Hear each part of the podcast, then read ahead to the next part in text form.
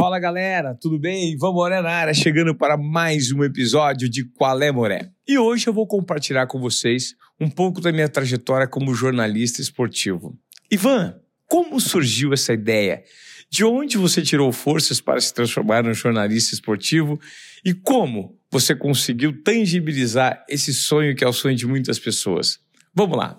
Eu vou compartilhar com vocês um pouquinho da minha história. Eu sou de Presidente Venceslau, interior de São Paulo. E desde os cinco anos de idade, eu sonhava em ser o jornalista de uma grande emissora.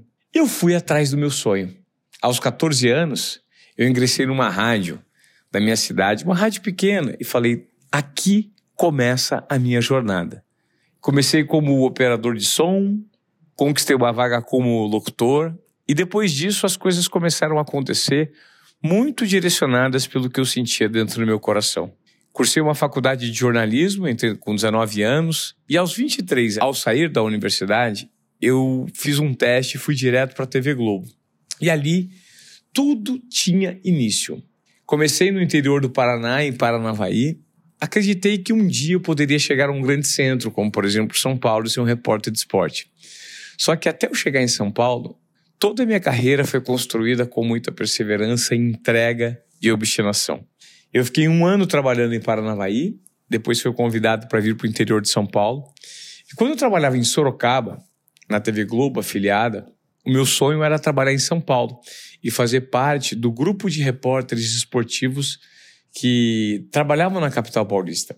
Só que eu sabia que o nível de concorrência era muito grande. Para que eu conseguisse uma vaga, eu teria que ralar muito, porque eu não tinha, primeiro, a experiência suficiente, Segundo, o conhecimento e o entendimento de tudo que eu precisava comunicar, mas eu tinha algo que se sobressaía em relação aos demais. Eu tinha muita força de vontade.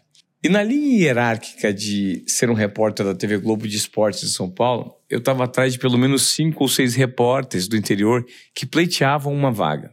E foi aí que eu resolvi me dedicar ao máximo para conseguir alcançar meu objetivo. Eu me lembro que em 2003, quando eu vim a primeira vez para São Paulo fazer uma reportagem de esportes e gostaram de mim, me disseram o seguinte: Ivan, toda vez que você quiser voltar, vai ter um espaço para você. Então eu disse: toda vez que vocês precisarem contar comigo, me chamem que eu vou estar disponível. E aí aconteceu algo curioso. Em Sorocaba, eu trabalhava um final de semana e folgava um outro. Então eu trabalhava de segunda a sexta e folgava sábado e domingo. E depois eu trabalhava de segunda a sexta e dava plantão no sábado e domingo. Ou seja, eu tinha dois dias de folga a cada 14 dias. E o meu chefe falou: Ivan, o pessoal de São Paulo tá te chamando para cobrir folga lá aos finais de semana. Eu só consigo te liberar nos finais de semana que você estiver de folga aqui. Aí você precisa trabalhar lá. Só que vai ser um trabalho voluntário. O que você acha disso? Se você quiser, eu posso te indicar. Eu falei, eu quero. E os convites continuaram a aparecer. E eu permaneci um ano e meio trabalhando sem folga. É isso mesmo, galera. Sem folga para alcançar meu sonho.